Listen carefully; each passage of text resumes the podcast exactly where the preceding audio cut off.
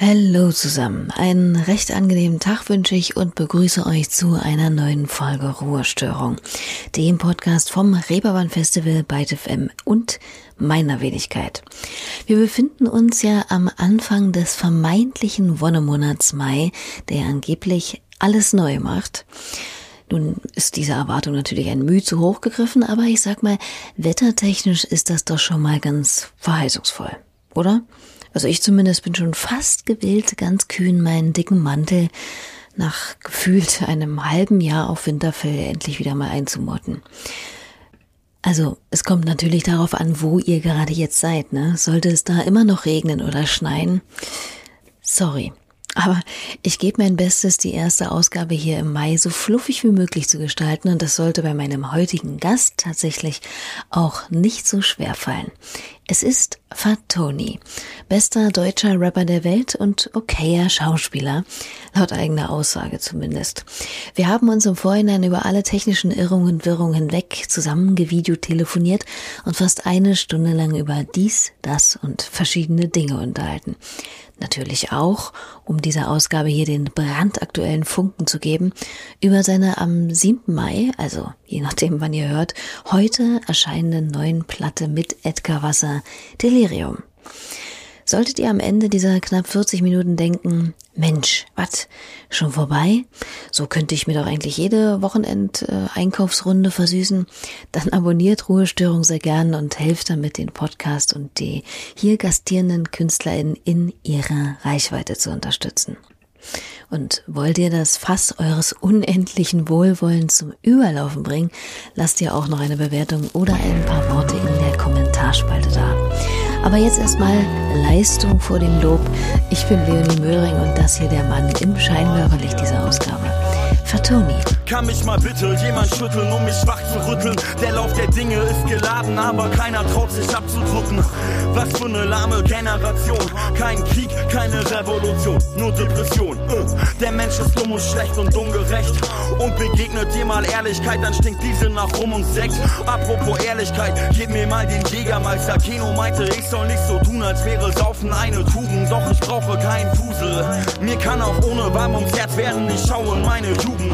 Es waren die Turtles, die Wirkel, Bugs Bunny, Bud Bundy, A-Team und Knight Rider, Magnum und Mac, Gleiber, Beavis, Butthead, Mulder, Scully, Chip und Chad, Demon, Battle Cat, Parker, Louis, Gargamel, Aus seiner ersten Soloplatte Solange früher alles besser war, die nun schon genau zehn Jahre zurückliegt.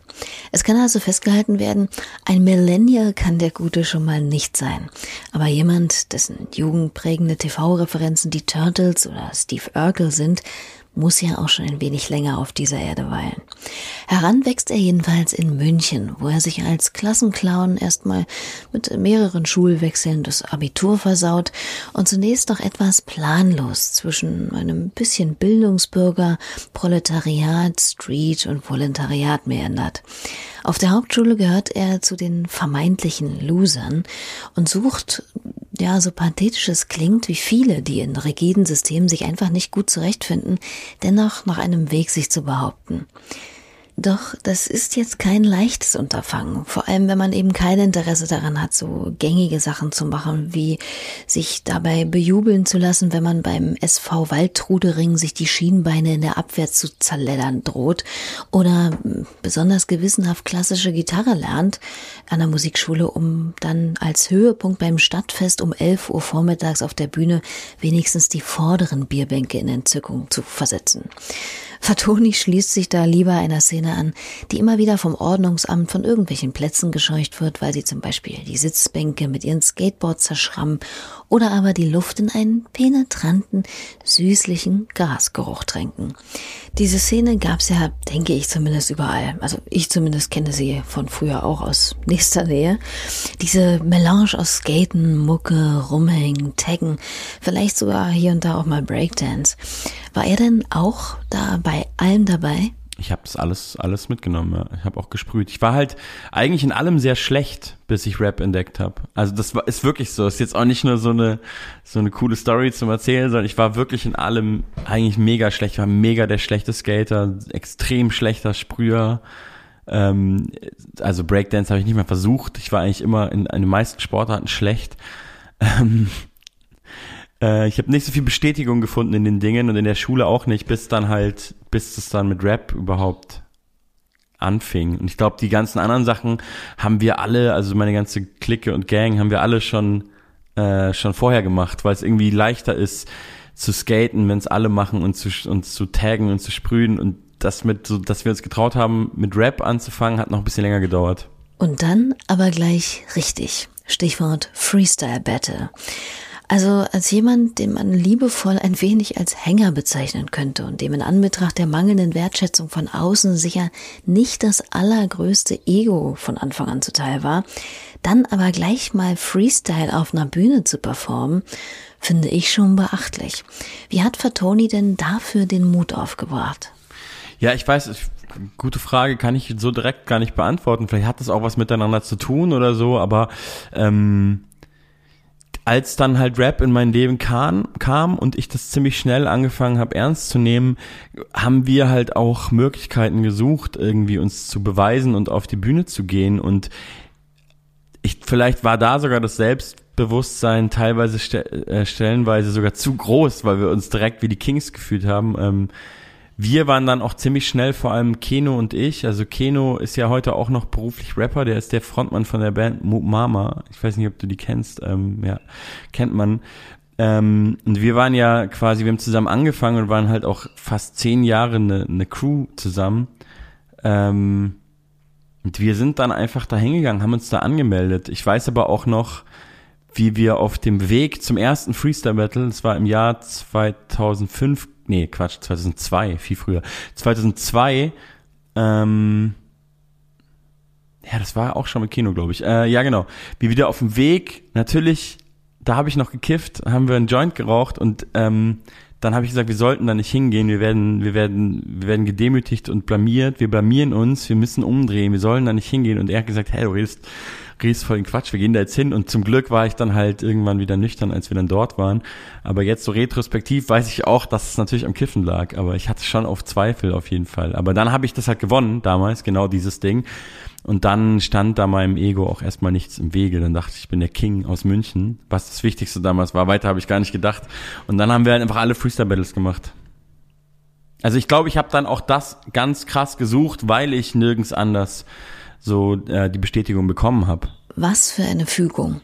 Ich kann mir vorstellen, dass das doch unfassbar krass gewesen sein muss. Also das Gefühl, da in irgendetwas mal triumphiert und so richtig Respekt für etwas bekommen zu haben, was man gemacht hat. Das hat mir wahrscheinlich mehr bedeutet, als mir heute irgendwie so eine Top 10 Chartplatzierung bedeuten würde. Also es war für mich als ich 17 war, ich weiß noch, ich war da 17, da mussten nämlich sowohl von Keno als auch von mir musste jeweils eine erziehungsberechtigte Person mitkommen, weil wir sonst da gar nicht hätten mitmachen dürfen. Also da war dann so, ich glaube, mein Vater oder meine Mutter im Publikum, also eigentlich mega peinlich alles, aber es ging nicht anders und ähm, ich dachte halt, das ist halt das Krasseste. Also es ist halt so, ich wüsste gar nicht, was passieren müsste, damit ich sowas fühle wie damals mit 17, als ich das gewonnen habe. Da müsste schon irgendwie Kendrick Lamar mir in die DMs sliden oder so.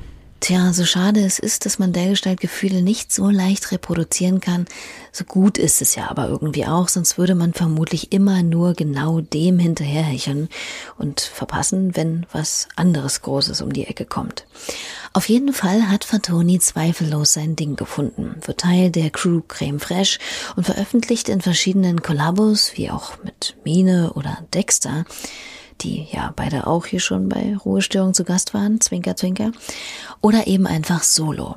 Seine Songs sind schlau und kritisch, aber nicht penetrant, deep oder zynisch. Witzig, aber nicht so kennste kennste mäßig. Pöblich, aber nicht verletzend. Und ja, stilistisch hauptsächlich im klassischen Rap einzuordnen. Allerdings wohl eher aus Geschmacksgründen und nicht äh, aus wurmstichig konservativer Überzeugung immer zwischen Pizza und Wahrheit. Oder anders, im All Good Magazine wurde sein 2019 erschienenes Album sehr treffend als Hirnplatz-Emoji in gefühltem Moll beschrieben. Und daraus ist auch der Song Burj Khalifa. Hey, ich bin wie Michael Knight, esse besoffen ein Crispy Chicken. Chicken. Ein Tag ohne Alkohol ist wie, woher soll ich das wissen? Hey. Ich wünsch mir den einen Typen, der so einen Haken am Arm hat. Aber, aber. Weil ich nicht mehr weiß, was ich letzten Sommer getan hab. Die Nazis sind im Parlament und ich scheiß in die Disco. Das letzte, das mich überraschte, war ein weißes Ballisto.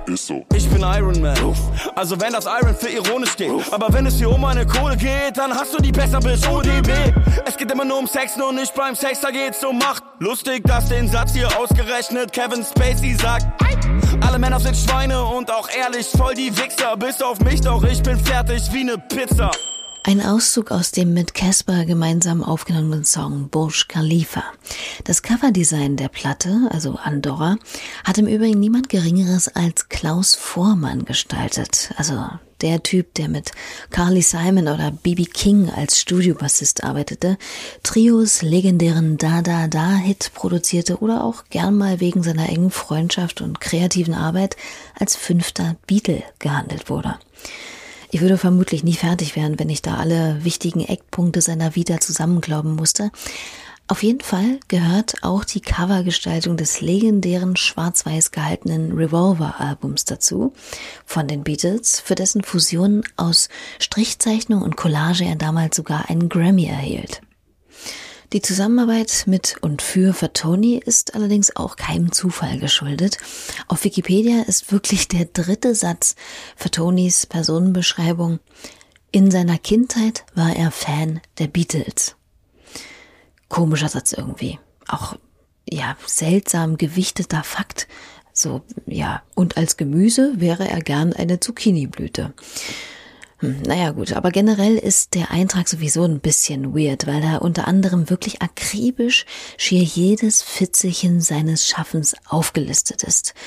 Wer macht denn sowas? Ist irgendwie, ist irgendwie strange. Also ich habe es auf jeden Fall nicht selber gemacht. Und das ist mein größter, meine größte Angst, ist, dass man denken könnte, dass ich das gemacht habe, jedes Theaterstück eingetragen und so. Ja, ich glaube, das sind äh, viele, es ist, es ist so ein Nerdtum. Ich glaube, es sind viele Männer, die das zum Hobby machen soweit ich das weiß. Ja, vorstellbar.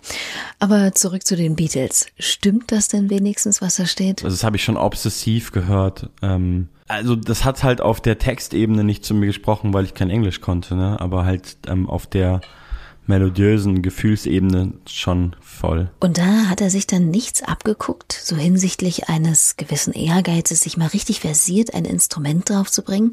Ich meine, Paul kann ja, wie man irgend schon einige. Alle kann der, soweit ich weiß.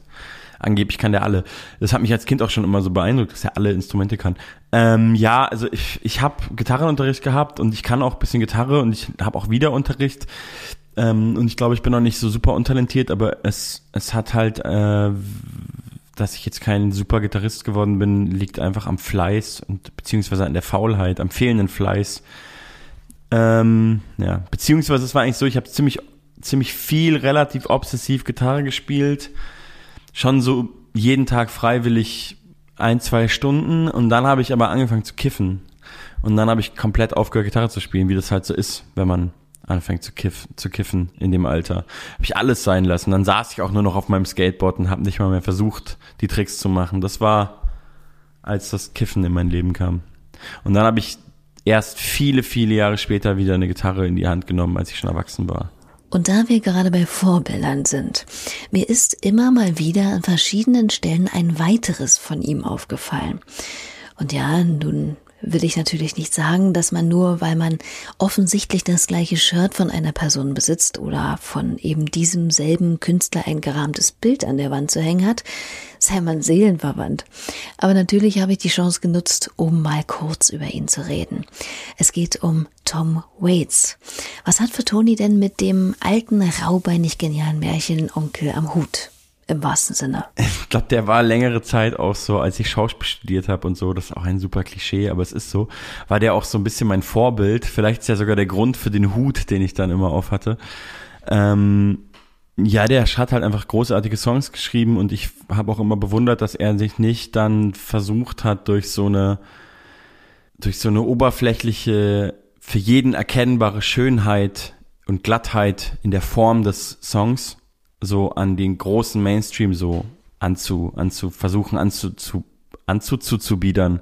Also er hat es nie, also ähm, er ist ja jetzt auch, weiß Gott, kein erfolgloser Musiker, ist halt Tom Waits, aber er ist jetzt auch nicht ähm, Mick Jagger so und die Stones, also so vom und aber er hat ungefähr gleich große oder noch größere Songs, wenn du mich fragst. Und er hat die aber halt immer so vorgetragen, wie er die vorgetragen hat. Und das hat mir immer auf jeden Fall imponiert.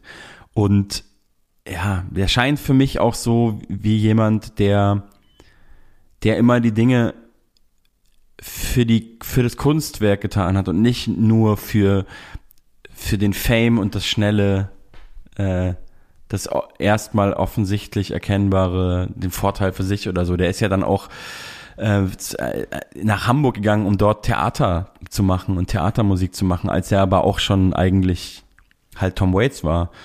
Und ähm, das fand ich, fand ich immer cool. So, und dann hat er sich da rumgetrieben in den Spelunken äh, auf dem Kiez und ist eine krasse Persönlichkeit. Und dazu noch dieses ganze ähm, dieses ganze so ein, was ich natürlich gar nicht mache, aber was ich bei anderen gut finde, dieses so ein Geheimnis aus der gesamten Figur zu machen. Also der gibt halt, der redet halt nicht in einem Podcast so über sein ganzes Leben und nicht so offen zumindest, sondern der ist ja so ein bisschen, der bleibt ja eigentlich immer in der Rolle und das fand ich immer geil. Ja, und erzählt auch mal einem David Letterman zum Beispiel in den 80ern auf die Frage nach seiner Familie, dass sein Vater ein Auspuffskrümmer, seine Mutter ein Baum und seine Kinder mitunter älter seien als er selbst. Ich weiß noch, dass ich meine kleine Nichte mal mit diesem Stück hier bei einer Autofahrt unabsichtlich glaube ich, zu Tode erschreckt habe. Leigenpreis, Rügenper, Reilando. Komm nicht zu spät, komm nicht zu spät, komm nicht zu spät, komm nicht zu spät. Sei pünktlich, sei pünktlich, sei pünktlich, komm nicht zu spät, komm nicht zu spät.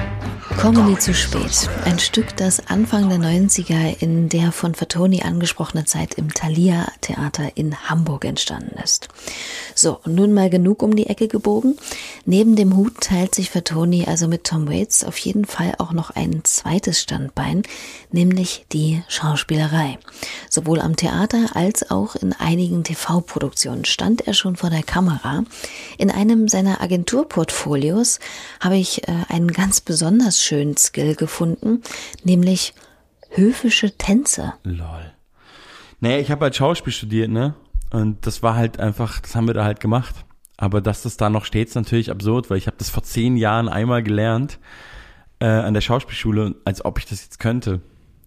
So Agenturseiten sind immer so eine Sache auch. Das ist, äh, ich wusste nicht, dass da steht. Danke, dass du mich darauf aufmerksam machst. Das ist, es ist vor allem auch so, als ob es jemand äh, verlangen würde. Das wäre so lustig. Obwohl es könnte schon sein, wenn es jetzt so ein Kostümfilm wäre, dann könnte ich es wahrscheinlich auch wieder aufwärmen. Fatoni in einem Kostümfilm würde ich gern mal sehen.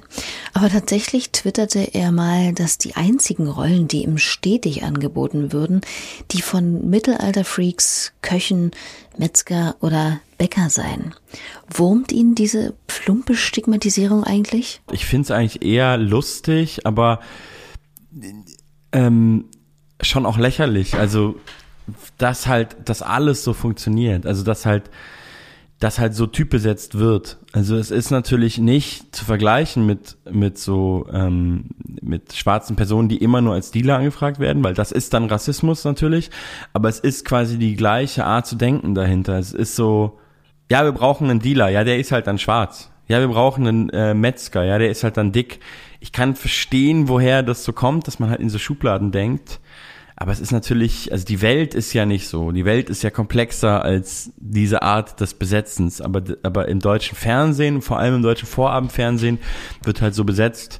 Aber das ist ähm, auch nur eine Sache, die am deutschen Vorabendfernsehen jetzt Leute wie mich stört. Also das ist ja ich habe viel solche Sachen gemacht und auch jetzt gerade wieder über die Pandemie, weil mir langweilig war und ich einfach quasi arbeitslos war ganz lange oder bin. Also klar, ich mache Musik und so, aber meine Haupttätigkeit war ja einfach Konzerte spielen und auch meine Haupteinnahmequelle mit Abstand und ähm, das ist halt alles vorbei jetzt äh, lange schon und deswegen drehe ich auch wieder. Und deutsches Vorabend ist halt einfach, wenn man selber nicht ähm, diese Zielgruppe ist, ist halt unerträglich. Also kann ich gar nicht anders sagen. Das fängt schon bei den Büchern an. Man kriegt die Bücher geschickt, denkt so, es kann doch nicht sein. Das kann doch, das geht doch eigentlich gar nicht. So ein Blödsinn. Das ist alles so Quatsch. Ähm, und die Szenen sind alle so vorhersehbar, wenn man das auch nur einmal schon gesehen hat, sowas. Und ja, das ist halt so ein bisschen strukturell einfach. Es ist aber halt auch für eine ganz andere Zielgruppe gemacht, ne, als jetzt für Leute, die irgendwie jünger sind, im urbanen Raum leben und Netflix gucken. Das hat halt miteinander überhaupt nicht viel zu tun. Aber ja, da frage ich mich eher, wie lange ich sowas noch machen will. Weil das ist eigentlich nicht das, was ich machen will. Verständlich. Glücklicherweise macht er etwas anderes ja vorrangig und das mit voller Werf und Spaß, nämlich Rap, bei dem so einige Punchlines gern mal in der Qualität von T-Shirt-Material dabei sind. Das wird sicher auch nicht großartig anders beim neuen Album, das wie gesagt heute am 7. Mai gemeinsam mit Edgar Wasser erscheint. Dass das zustande gekommen ist, stand, zumindest für einige, ja kurz auf der Kippe, denn die beiden hatten Stress miteinander, wenn man Fatonis Post zumindest Glauben schenken wollte, indem es unter anderem hieß, Boah, ist echt, weiß gar nicht, wie ich sagen soll. Ich sag's einfach, es ist schwierig. Ähm, bin ja eigentlich gerade äh, in der Promophase mehr oder weniger fürs Album mit Edgar Wasser, Delirium. Und ähm, ja, wir müssen das Album leider äh, canceln. So Fatoni auf Instagram. Und alle so, what? Naja, und ein paar andere so, fake. Und ja, die dritten wahrscheinlich, geile Aktion. Zu dem Streich gekommen sind die beiden wegen eines Songs auf ihrem Album, in dem sie sich gegenseitig dissen. Und das möglichst wahrheitsgetreu. Also frei nach dem Motto, wie würden wir uns denn wirklich beleidigen, wenn wir es ernst meinten? Da lag der Witz dieser Aktion zur Ankündigung des Tracks eigentlich auf der Straße und ist zugegeben jetzt auch nicht brandneu, aber gezündet ist die Aktion total. Sehr zu Fatonis Verwunderung. Für mich war das eigentlich ein Kommentar auf die billigste und älteste Promo-Idee im Rap. Also bei Tic Tac Toe war es halt nicht mal Promo, die haben sich ja wirklich zerstritten. Aber das ist ja wirklich ganz, ganz äh, billige Nummer. Aber ähm, gerade deswegen hat mich das so überrascht und dann auch gefreut, wie unglaublich gut es funktioniert hat und wie sehr das auch polarisiert hat, weil ganz viele Leute haben ja wirklich geschrieben, boah, ist das billig, das glaubt euch doch keiner oder waren so sauer und so, weil wir jetzt so billige Moves machen und das fand ich eigentlich total lustig, weil die sich so klug vorkamen, die aber irgendwie davon ausgingen, dass wir halt das so ernst, also dass wir davon ausgehen, dass es uns auch alle glauben, dass uns das so, also das fand ich eher albern dann gab es aber auch, weiß ich nicht, bisschen weniger vielleicht die Fraktion, aber schon auch viele Leute, die es geglaubt haben. Die haben mir dann eher leid getan, habe ich mich ein bisschen schlecht gefühlt. Und dann gab es aber auch noch Leute, die so das nicht geglaubt haben, aber dann irgendwie so allen Ernstes so geschrieben haben, boah, das ist ja die geilste Promo ever und so, wo ich dann auch so dachte, hä? Das ist die billigste Promo ever und es gab schon hunderttausend Mal im Gangster-Rap.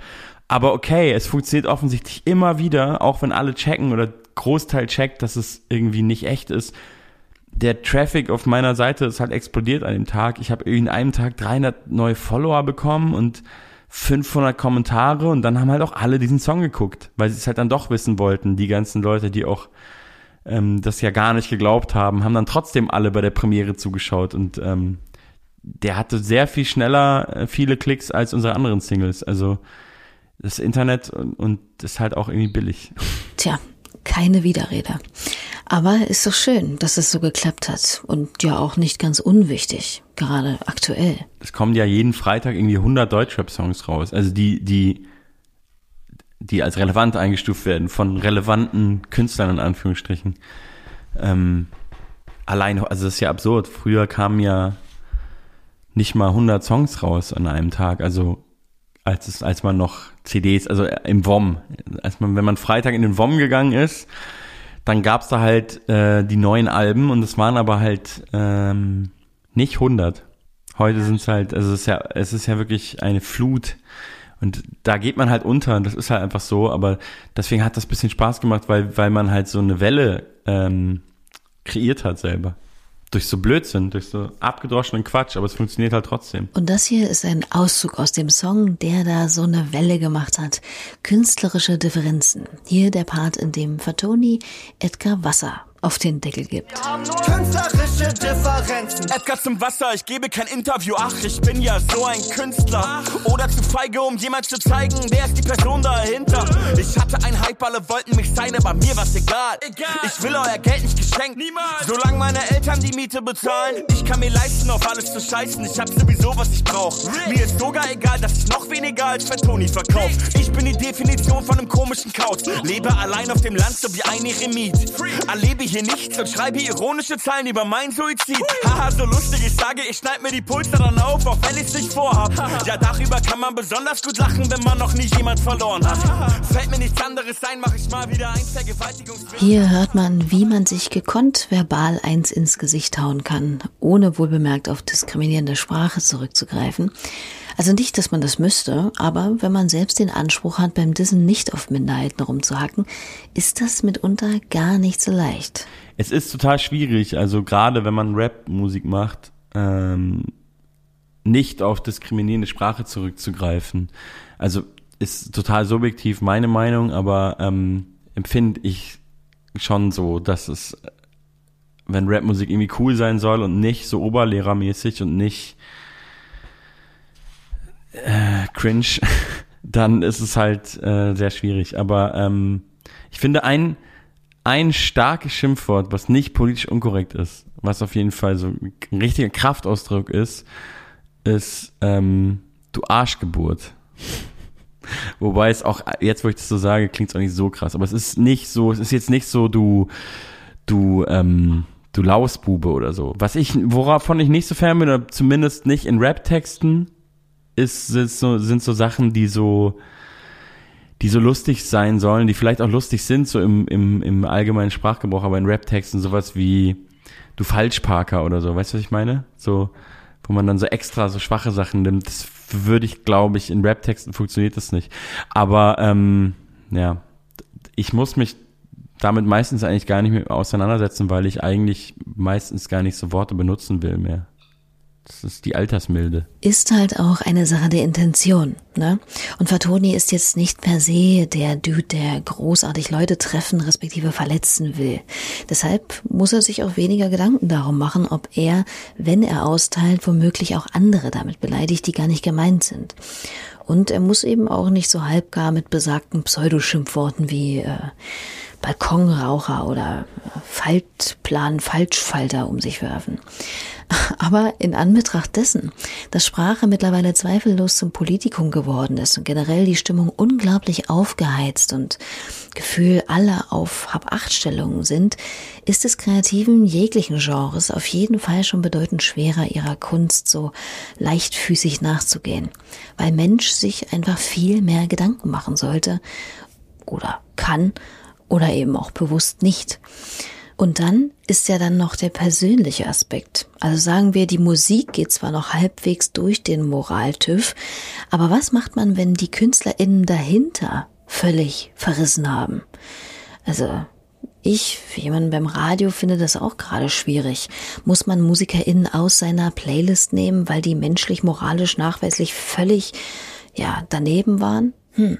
Also, nicht, dass ich R. Kelly jetzt ständig in meine Sendung packen würde, aber der ist ja dafür ein gutes Beispiel.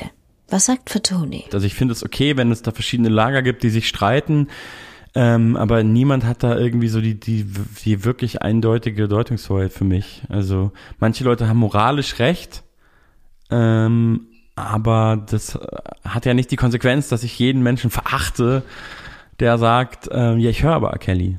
Also ich finde es dann irgendwie falsch und auch fragwürdig. Also moralisch denke ich mir, okay, gut, aber ich kann der jetzt nicht, also deswegen bist du jetzt kein Untermensch. So. Da hast du halt R. Kelly, auch wenn du das dann weißt, musst du halt mit deinem Gewissen ausmachen. Ich finde es nicht cool, aber ja. Wie viele Leute hören Michael Jackson und bei Michael Jackson ist es dann immer gleich weniger Thema, weil die, weiß ich nicht genau warum, weil, weil man das vielleicht nicht alles genau so weiß wie bei R. Kelly oder weil die Musik so viel geiler ist oder so, aber auch alles, ja, auch problematisch. Tja, so ist das. Wie gesagt, kann und muss man drüber streiten können. Zensur kennt die Geschichte ja schon aus anderen Zeiten. Apropos Zensur. Eine andere der Vorab-Singles von Delirium wurde ja in zwei Versionen veröffentlicht. Und zwar alle elf Minuten. Ein Song, der sich eigentlich dem Thema, ja, Muttersprüche widmet. Hier mal das Original. Wow, wow, wow, wow. Ich sag es nochmal, kann es nicht genug betonen. Müttersprüche gehen nicht klar. Du meinst, es wäre nice, Mamis zu beleidigen. Aber stell dir bitte mal vor, es wäre deine eigene. Wow, jetzt wird dein Mind geblowt. Du bist woke, weil du siehst Witze über fremde Mamas sind kein Joke. Lass sie aus dem Spiel, denn sie jetzt nicht verdient. Jetzt ruft deine eigene an und sagt, du hast sie lieb. Sie ist ne Queen. Das sind alles wahre Sätze. Meine Mama ist die beste, aber deine ist auch nett, deshalb werde ich ich mich mit dir treffen und dann ficke ich sie hart und danach deine Schwester ist kein sexistischer Witz, weil ich's echt mach, öfters. Alle elf Minuten, alle, alle elf Minuten. What? Alle elf Minuten, alle, alle elf Minuten. Ja. Alle elf Minuten, alle, alle elf Minuten. Ja. Alle elf Minuten, fick ich deine Mutter. Und das hier die Clean-Version. Alle, alle elf Minuten, alle elf Minuten gibt es Panna Cotta. Ich werd nie meine Panna Cotta teilen, weil ich einen ziemlich großen Hunger hab. Deshalb esse ich sie ganz allein. Ich finde Panna Cotta ist perfekt. Vor allem als Geschäftsessen, denn so kann ich sie sogar von der Steuer absetzen. Ja, ich esse Panna Cotta beinahe täglich. Uh, so weich und cremig. Wenn's so weitergeht, krieg ich vielleicht bei Ich sollte vielleicht dazu sagen, dass in dem ursprünglichen Musikvideo Fatoni und Edgar Wasser als Puppen im Sesam Straßenstil daherkommen und diesen ja dann doch relativ derben Text performen. Haben deshalb da vielleicht ein paar Eltern Alarm geschlagen oder warum diese zwei Versionen? Nee, das ist tatsächlich deswegen passiert, weil der Regisseur, der das Video gedreht hat, auch im Homeoffice war und der musste halt ähm, im Lockdown mit den Kindern zu Hause, ich glaube, glaub ich, drei Kinder und die, die haben dann alle geholfen. Das war dann so eine Familienproduktion in der Garage, Greenscreen aufgebaut und so und dann haben die Kinder geholfen mit den Puppen und so. Ähm, und wenn man beide Puppen sieht, dann ist auch seine Frau, die die eine Puppe spielt und so und ähm, gibt auch ein Making-of auf meiner Instagram-Seite. Ähm, da kann man sich das angucken, wie halt auch so gibt so eine Szene, da wirft die Edgar-Puppe der Fertoni-Puppe so einen Blumen, so einen Blumentopf auf den Kopf. Und da gibt's im Making-of auch die Szene, wo dann der ein, was eine Kind steht auf dem Stuhl und schmeißt halt einen Blumentopf auf die, auf die Puppe. Und der Regisseur hat uns dann halt so Fotos geschickt und war so, nein, die Kids wollen unbedingt wissen, für welchen Song das ist. Aber ich kann ihnen den ja nicht zeigen, den Song. Und ähm, das war dann erst so eine Schnapsidee und dann haben wir aber einfach äh, diesen Remix gemacht. Also erstmal so privat aus Spaß also Edgar hat angefangen, ist ganz schnell umgeschrieben, dann habe ich auch noch meinen Part gemacht und dann haben wir das dem so geschickt. So, ja, jetzt kannst du es drunter legen, ist ja eh Lip Sync, weil wir haben ja uns auch an die Reime gehalten, an die Flows und die Betonungen und das sind ja Puppen, also muss es ja Lip lippensynchron sein und dann hat er halt ernsthaft auch mit dieser Version so weiter gedreht und das dann den Kids gezeigt, weil es eine kindergerechte Version ist und wir fanden es dann aber halt auch so lustig, dass wir gesagt haben, wir bringen das dann auch einfach noch raus. So. Ja, offensichtlich eine gute Idee, zumindest für die Eltern kleiner Kinder, die den Song jetzt mit eben diesen gemeinsam in Maximallautstärke hören können. So steht es jedenfalls bei den Kommentaren bei YouTube. Naja, und ob Panna Cotta jetzt Fatonis Lieblingsessen ist, das habe ich ihn natürlich nicht gefragt, habe aber dennoch über Umwege erfahren, was denn diesen Titel verdient, denn ich wollte von ihm wissen, ob es denn eine Frage gibt, auf die er die ganzen Jahre, all die zahlreichen Interviews lang sehnsüchtig wartet, die ihm aber partout niemand stellen will. Also ich habe ganz lange darauf gewartet, dass mich mal jemand fragt, was mein Lieblingsessen ist, weil ich dachte, ich hätte die beste Antwort aber es ist dann auch nie passiert. Also wenn du mich gefragt hättest, was dein Lieblingsessen, hätte ich Frühstück gesagt, weil ich dachte, das ist super lustig. Aber sonst fällt mir gerade nichts ein. Ich glaube, es ist dann, es ist dann tatsächlich, tatsächlich einmal passiert und es war aber für so ein Online-Magazin und dann habe ich Frühstück gesagt und dann hat der Mensch einfach, ich frühstücke gerne daraus gemacht, was so voll die andere Aussage ist. Und das Lustigste ist, ich saß da mit der Antilopengang irgendwann zusammen und die haben sich dann über diesen Blog nach Jahren geärgert meinten so, ja damals, da wurden dann endlich gefragt, was unsere Lieblingsessen ist und dann haben wir gesagt, was haben sie gesagt? Ich weiß irgendwie sowas wie, ähm, ah, wie heißt denn das? Verdammt, kennst du dieses unglaublich, diese unglaublich geile, ähm, nein, wie heißt das? So eine Süßspeise, so eine Nachspeise mit so, so eine türkische Nachspeise mit so ganz viel Honig, nicht Baklava, aber so ähnlich. Ich krieg's nicht mehr zusammen. Auf jeden Fall war das halt bei der Antilopengang derselbe Mensch, derselbe Block und dieselbe Frage, nur eine andere Antwort. Und die haben halt auch nur das Wort gesagt, diese Speise. Sagen wir mal Baklava, war aber nicht Baklava. Und dann hat er draus gemacht, Baklava finden wir gut. Und das war so lustig, dass wir so, es, bei, bei uns beiden war das Jahre her, dieses Interview. Wir haben das aber beide nie vergessen. Ähm, Panik Panzer war das nämlich, der hat sich da auch noch drüber aufgeregt. Ich war so, nein, war das der und der Blog? Also ja, bei mir war das genauso. Ja, es möge nach Wortklauberei riechen, aber tatsächlich nimmt man ja so die pointierte Kürze aus der Antwort. Ich glaube jedenfalls übrigens, dass er Künefe meinte. Für alle, die jetzt heiß, hungrig und neugierig geworden sind, habe ich natürlich nochmal recherchiert. Ja. Und wo wir schon bei pointierter Sprache sind, was wäre denn so eine Titelzeile einer Plattenkritik zu dem heute erscheinenden Album, die ihm so richtig gefallen würde? Also wir haben ja diesen Song äh, auch als Single rausgebracht, künstlerische Differenzen. Ich finde, das ist schon auch eine gute Überschrift für das Album. Äh, es hat es nicht zum Titel geschafft fürs Album, finde ich aber auch gut. Es nicht wäre nicht so ganz so ein catchy Titel, es klingt sehr deutsch. Ähm, aber das ist auf jeden Fall ein Schlagwort, aber ich, ich finde auch äh, Fertoni und Edgar Wasser ähm, reden sehr viel Blödsinn und haben merklich Spaß dabei. Ist vielleicht so eine These, die ich auch darunter schreiben würde. Also es gab jetzt auch schon so eine, den ersten Song, den wir rausgebracht haben, war ja Realität und das vielleicht so ähm, nicht nur Quatsch und auch so ein bisschen politisch und so, aber sehr viele Songs sind schon auch von, von Quatsch äh, und Leichtigkeit geprägt, würde ich sagen. Und ähm, das finde ich aber eigentlich ganz gut. Also das finde ich eine Stärke, die wir zusammen haben, die wir beide einzeln nicht so haben. Klingt doch sehr gut. Dann kann man sich ja jetzt ganz vertrauensvoll in eben diese Leichtigkeit des Albums werfen nicht die schlechteste Beschäftigung in dieser unleichten Zeit, wie ich finde. Und damit kommen wir auch schon wieder allmählich zum Ende dieser Ausgabe hier. Hat sie euch gefallen und findet ihr, dass das Format und die hier vorgestellten KünstlerInnen mehr Gehör verdienen? Abonniert, kommentiert und bewertet diesen Podcast hier sehr gern weiterhin.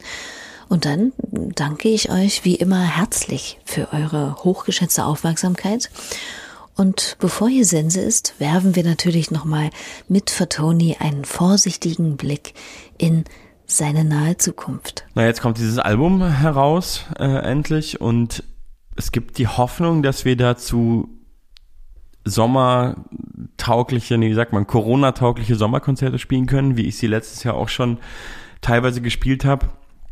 Ich sag mal so, das besser als nichts. Es sind jetzt keine normalen Konzerte und gerade so bei unserer Art von Musik ein bisschen strange, vor so Sitz Sitzpublikum äh, zu stehen. Aber äh, ich habe da auf jeden Fall Lust drauf, weil ich das einfach äh, über dieses Jahr gemerkt habe, dass ich das einfach, also das ist meine eine sehr sinnstiftende Tätigkeit einfach für mich ist, auf der Bühne zu stehen und Leute zu unterhalten. Ähm, ist einfach so. Ähm, Genau, und deswegen hoffe ich, dass sowas passiert und hoffe, dass dann nächstes Jahr richtige Tourneen wieder möglich sind und ich werde versuchen, mich an das nächste Fatoni-Album zu setzen und zwischenzeitlich äh, die, die ein oder andere Vorabendserie äh, vielleicht in der ein oder anderen Vorabendserie aufzutauchen. Auch einmal kurz im Tatort werde ich auftauchen dieses Jahr, das wurde schon gedreht. Und äh, ansonsten warte ich immer noch auf meine eigene Netflix-Serie. Und noch ganz schnell, was wäre das bitte für ein Genre? Romcom? Ähm, ähm, Dramedy. Ah, auch gut. Passt zum Outro, was jetzt gleich kommt. Das Leben ist dumm. In diesem Sinne, macht's hübsch, ihr Menschen. Tschüss. Leben ist relativ dumm. Du bist hier, weißt nicht warum. Machst dir eine Menge Stress. Am Ende fällst du dann tot um. Ey, Leben ist relativ dumm, aber absolut intelligent. Leben ist ein Geschenk, man kann es nicht zurückgeben. Leben ist wow, dieser Flug nach Australien ist günstig. Oder nee, ist nur nach Österreich auf Englisch. Leben ist ein Pärchentattoo mit einem Rechtschreibfehler. Leben ist sich trennen, aber es nicht weglasern. Leben ist mein Großvater starb an Krebs und ich hab geweint. und danach eine ganze Kippenschachtel leer gequalmt. Leben ist der Tod, der dich permanent bedroht. Leben ist Schmerz und Depression, doch ich würd's gerne wiederholen.